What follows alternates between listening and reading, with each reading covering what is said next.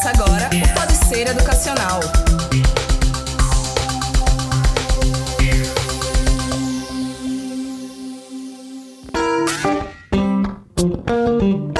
Olá, ouvintes! Estamos começando mais um programa do Pode Ser Educacional, seu podcast de entretenimento e também de conteúdo. Quem está aqui hoje é Mário Victor, apresentando, e eu estou com minha colega Giovana. Tudo bom, Giovana? Tudo bem, pessoal? Pois bem, hoje a gente está aqui para conversar um pouco sobre o turismo no Brasil. Estamos com a professora Adriana Garcia, que é turismóloga, especialista na área também, e a gente vai debater um pouquinho sobre o aproveitamento do turismo no Brasil, como é que é feito, se tem planejamento, como é que poderia ser feito esse planejamento, e também um pouquinho da atuação do turismólogo no, no país, né? Como é nessa, nessa esfera. Que pode ser educacional, vocês podem ouvir é, no Deezer, no Spotify, no Google Podcast, e também nos acompanhem lá no Instagram Instagram, arroba Grupo Ser Educacional, tá ok? Professora, para começar, é, como, como a senhora chegou nesse curso de turismo? Como foi a escolha pelo curso lá na graduação ainda? Obrigada pelo convite. Acho que primeiramente partiu de quando eu era criança, né, a vontade é, de receber bem as pessoas. Eu sempre imaginei, principalmente quando as pessoas vinham visitar, eu sou de Natal, e as pessoas vinham visitar a minha cidade. Eu gostava, eu me lembro de criancinha, gostava de mostrar a cidade, dizer como a gente deveria fazer melhor, né, de abraçar. E eu acho que isso me fez pensar que eu poderia sim receber as pessoas de fora. Eu tinha um orgulho de mostrar minha cidade. E enquanto eu fui crescendo, eu fui desenvolvendo essa vontade de melhorar minha cidade para receber melhor ainda. Né? Então acho que foi a vontade de fazer melhor pela minha cidade. E durante o curso, é, é, essa expectativa foi, foi cumprida, foi realizada? Como é que é durante o curso isso para na graduação? Sim, durante os três anos de graduação que eu fiz o turismo, ele dura três anos, né? Dependendo do tempo. Né? Eu me formei em 98, já faz algum tempo tempo. É, eu acho que essa expectativa ela não só foi alcançada, como eu fui conhecendo novas possibilidades da atuação do turismólogo, né? Então nós somos turismólogos, né? Bacharel em turismo. Ah, e a partir desse estudo, a partir da, de cursar a faculdade, de conhecer outras pessoas, de entender como funciona principalmente os pontos positivos e negativos da minha cidade, que eu aí sim me identifiquei cada vez mais,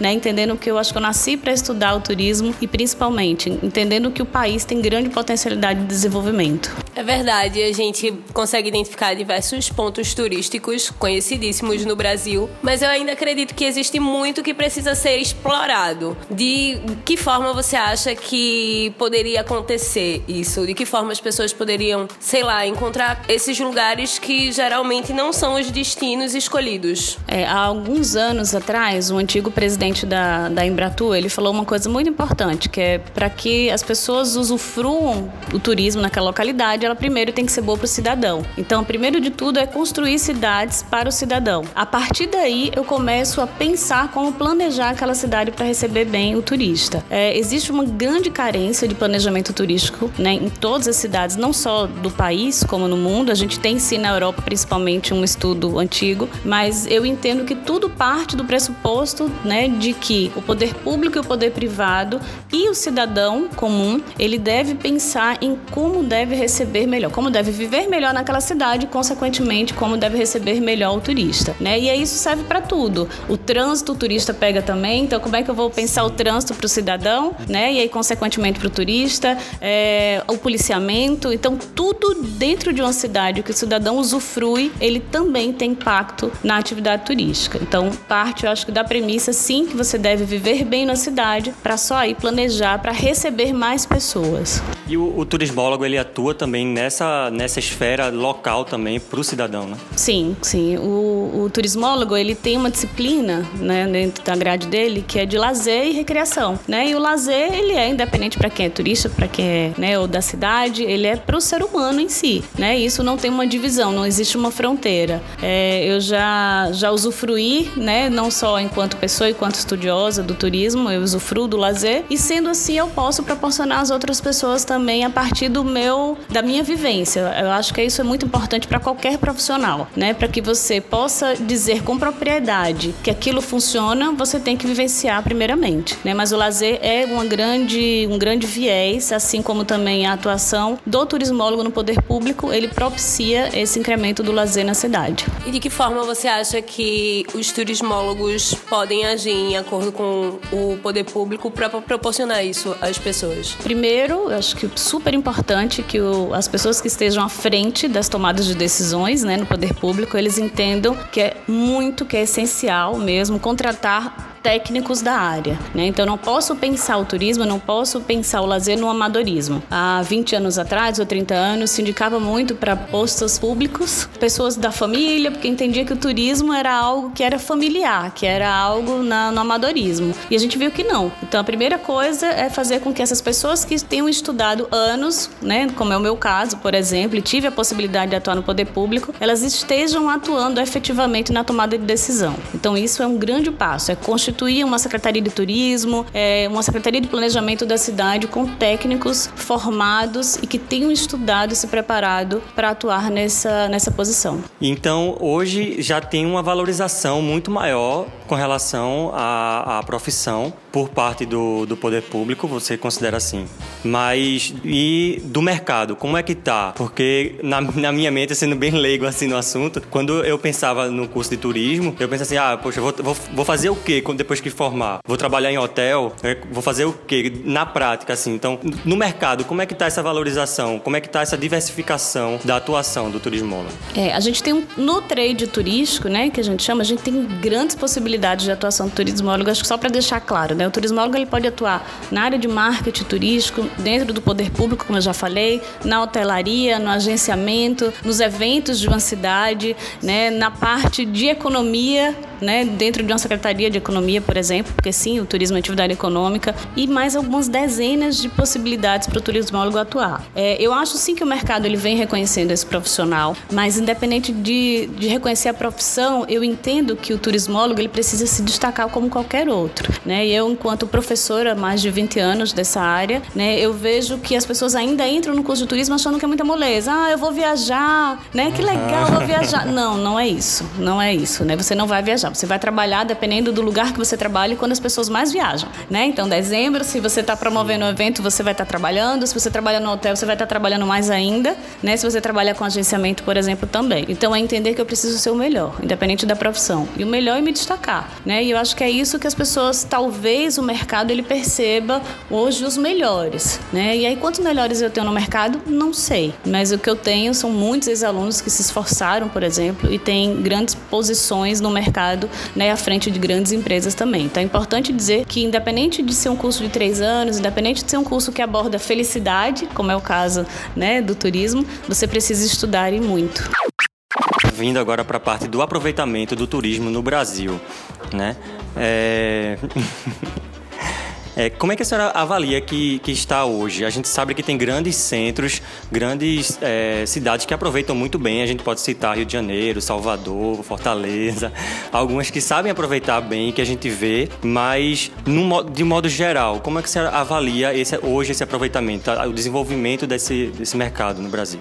Eu, mais uma vez, reforço a necessidade de um planejamento, né? Eu dizer planejamento prévio, mas é óbvio, se é planejamento, ele é prévio, mas que a gente pense o turismo a longo prazo. Então, é, eu acredito que se usufrui e se planeja muito pouco do turismo e por isso mesmo a gente está muito aquém do que a gente poderia receber, né? Então, nós, como brasileiros, a gente conhece muito pouco ainda o Brasil, então acaba que, às vezes, devido até impostos, por exemplo, a gente fica muito mais barato ir para um outro lugar do mundo do que viajar pelo país, né? Então, isso já é um grande problema para a gente isso já dificulta, né? Então, esse estímulo de uma viagem interna, de você conhecer aquilo que eu falei lá anteriormente, de você usufruir para poder vender, eu acho que isso é essencial. E eu vou bater sempre na tecla, realmente, de você estudar muito, de você conhecer, para que você possa fazer um diagnóstico. Não se vende aquilo que você não conhece, né? Então, eu não posso ficar à frente de uma atuação pública, por exemplo, onde impacta milhões, milhares de pessoas, porque sim, a atividade turística ela impacta positivamente e negativamente, né? Né, se eu não conheço da atividade. Então, eu acho que é, falando sobre planejamento, a gente ainda está muito atrás, principalmente da Europa, né, até mesmo dos Estados Unidos, que já faz planejamento do turismo há muito tempo, né, e a gente precisa correr com isso. De que forma? Colocando à frente de secretarias, de ministério, de empresas, pessoas que entendam, que,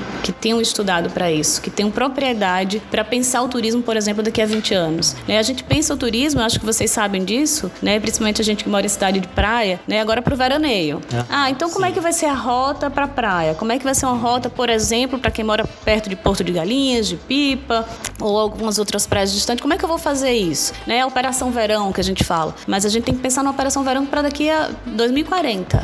Como é que vai ser? Né? Se eu continuo nesse caminho aqui, se eu traçar esse cenário aqui, como é que eu vou encontrar Porto de Galinhas, por exemplo, daqui a 20 anos? Né? Então, eu não sei. Talvez eu nem encontre mais nessa dessa geografia que a gente tem. A atuação do turismólogo tem alguma relação com a preservação do, do, do ambiente de forma geral, assim? Totalmente. Eu vou citar um, um exemplo né, de um professor, eu acompanhei enquanto coordenadora, um professor com uma turma de 40 alunos. Na, a gente foi para uma trilha e ele mostrou assim, ele pisou no chão e tinha um caminhozinho de formiga. E ele falou: Olha, gente, tá vendo isso aqui? Eu não pisei na formiga, mas eu pisei nessa trilha e eles já mudaram a rota. Então, é, é muito simples, é muito tênue essa linha de que o, impacto que o turismo tem, por exemplo, no meio ambiente. Então, só eu pisando com cuidado, né? Tendo todo um, um respeito àquele meio ambiente, eu já mudei uma rota que estava ali talvez há décadas, né? Então, o turismólogo, acho que só para exemplificar que por mais que você perceba o meio ambiente, por mais que você é, entenda que aquilo ali, a gente, a gente que está invadindo, né, aquele espaço ali. É, imagine o contrário, imagine para quem sai pisando em tudo, para quem sai quebrando a árvore, né, para quem sai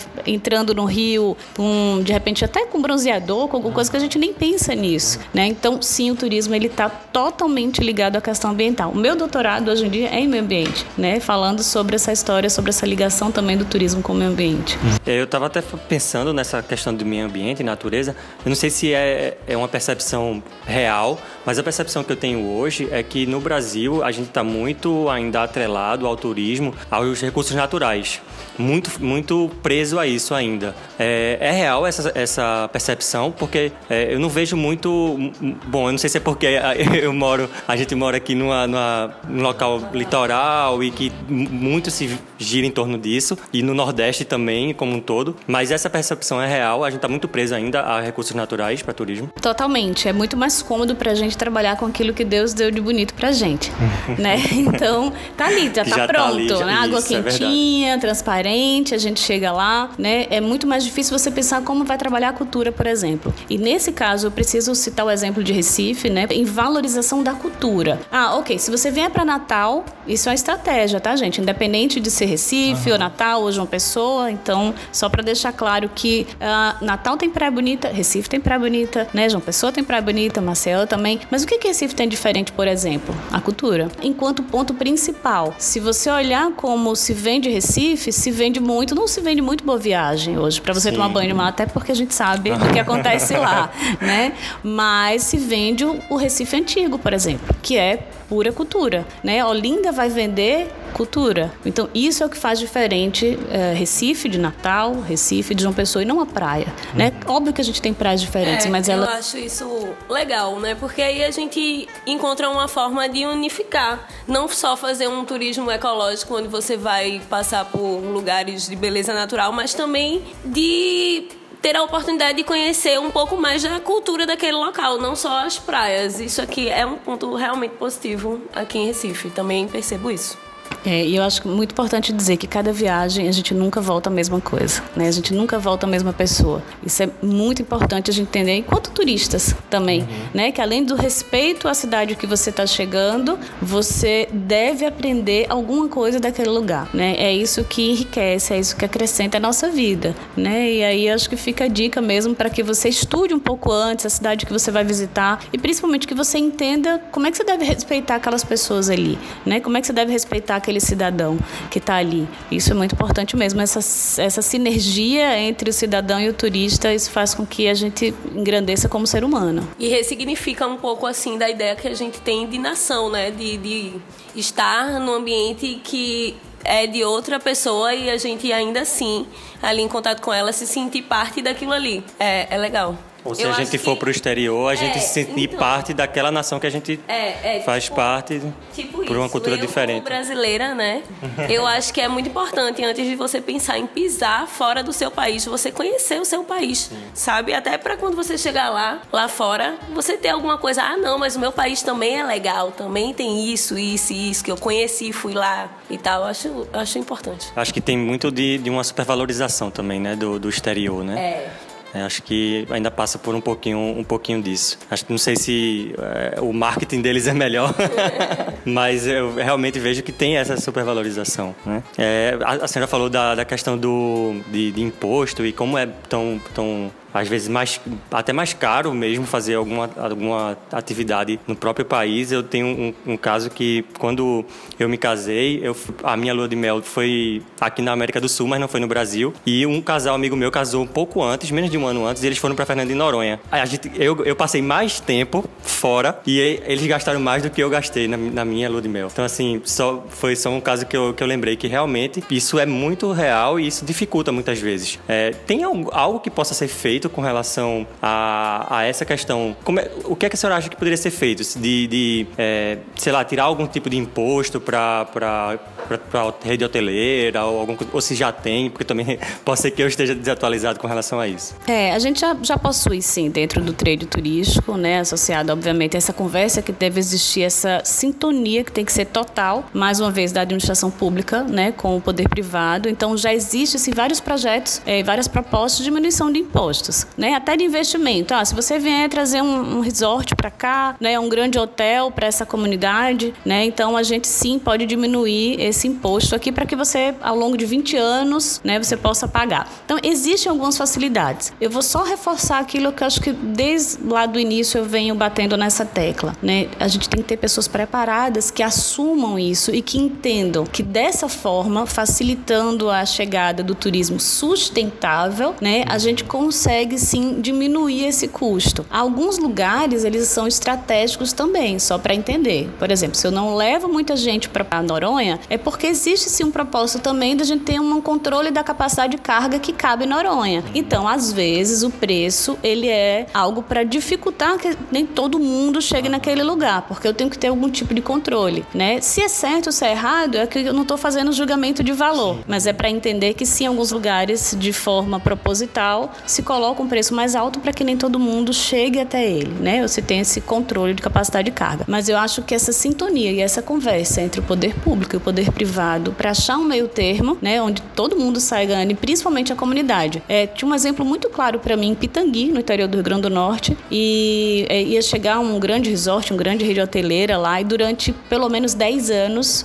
esse resort ele preparou as pessoas da comunidade para receber. De que forma? Capacitando. Então eu fui professora de várias pessoas dessa cidadezinha, né, para que o resort chegasse tivesse camareira daquela comunidade. Olha que, que impacto positivo isso, né? Aquelas pessoas que, que faziam atividades é, mais do dia a dia, não que isso seja bom tirar essas atividades das pessoas, mas acoplar, né? Colocar mais uma função ali para ela, né? Então outra língua que ela teve que aprender. Então foi muito interessante a forma como ele chegou lá. Mas mais uma vez eu estou reforçando, o que que ele fez? Se planejou. Então durante 10 anos antes, né? Depois eu não acompanhei, não sei como é que tá, mas isso foi um, um exemplo que eu acho que deveria ser seguido, né? A gente aproveitar. Então o turismo não é um disco voador que chega na cidade, né? Coloca lá, né? A casinha dele e destrói o que existe ali. O turismo é uma atividade que ele veio para agregar. Agora tem que ser feito da forma correta por pessoas Ele tem corretas. fórmula também, né?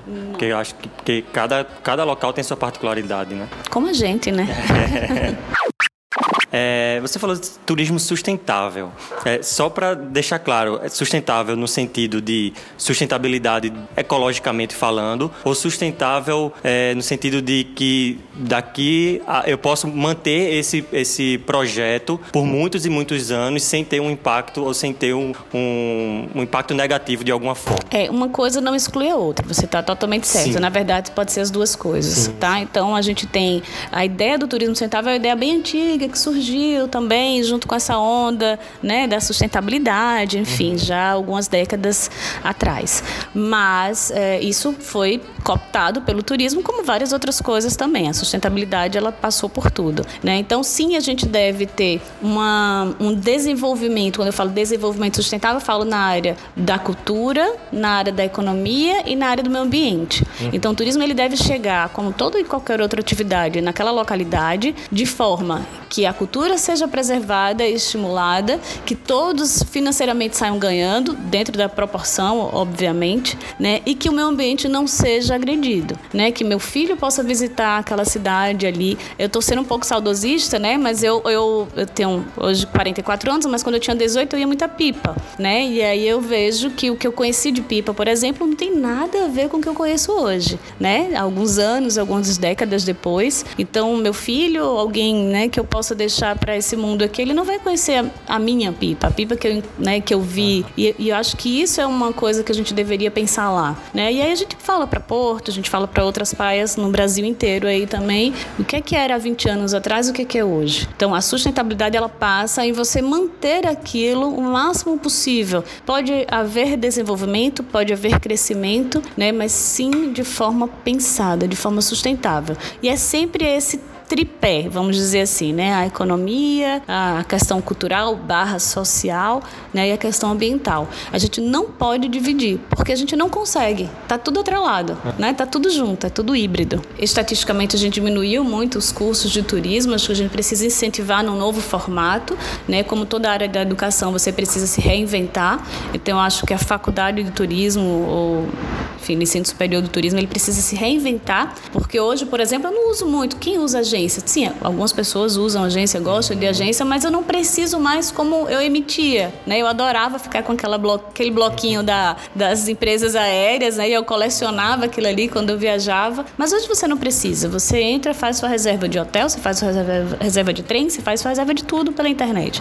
Então, o profissional de agenciamento, só um exemplo, ele precisou se reinventar, se adequar, né? Eu, hoje ele ele funciona como um consultor, mas ele só é consultor se ele tiver ido. Porque não adianta eu dizer para né, para meu cliente que ah, ele vai ter um hotel muito legal lá se eu não conheço esse hotel. Eu tenho que dizer para ele que eu vivi, né? Então eu acho que essa reinvenção do profissional de turismo, ele deve já começar, já deve ter começado, né? E, e deve mesmo, assim como qualquer outro profissional, né? É, se inovar, e aí eu falo de inovação tecnológica também, né? Ele precisa fazer isso. E, e sim colocar cada vez mais para que a gente tenha um futuro pessoas que, que pensem no planejamento, né? Sempre batendo nessa tecla, porque é importante, porque mais uma vez, como é que vai estar tá Pipa daqui a 20 anos, como é que vai estar tá Noronha daqui a 20 anos, né? O que, que a gente quer, o que, que a gente espera. Então, criação de um cenário futuro, isso é algo também para que o turismo ele possa né, perpetuar de forma positiva. É, reforçando, mais uma vez, que se eu não tenho estudo, o turismo sim pode depredar uma cidade, né? Dependendo disso.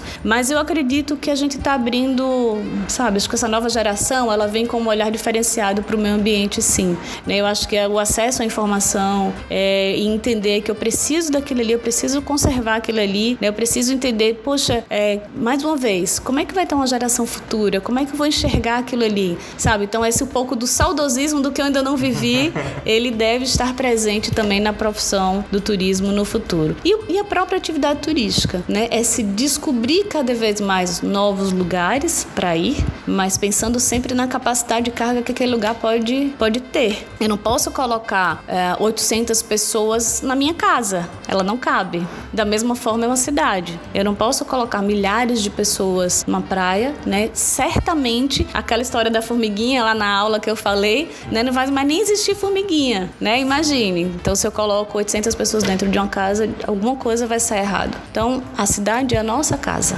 Então a gente precisa entender mais uma vez que o turismo ele faz parte do nosso dia a dia, tá? Então, fechando um pouco essa ideia de que a cidade ela é boa sim para o turista, mas ela deve ser boa antes para o cidadão. Vamos terminando por aqui. Queria agradecer a Giovana a participação aqui. Obrigada, até a próxima. E também a professora Adriana, muito obrigado. Foi muito bom conversar, saber um pouquinho mais da atuação do turismólogo e também de como tem o aproveitamento do turismo aqui no Brasil. Muito obrigado, professora. Eu que agradeço e sempre que precisar falar sobre turismo e lazer, eu vou falar com brilho nos olhos porque eu acredito nessa atividade, tá? Obrigada a vocês. Muito bom, muito obrigado, professora. É, queria lembrar novamente a vocês que o Pode Ser Educacional vocês podem ouvir é, no Deezer, no Spotify, no Google Podcast e também nos acompanhem lá no Instagram, arroba Grupo Ser Educacional. É, até a próxima. Tchau, tchau.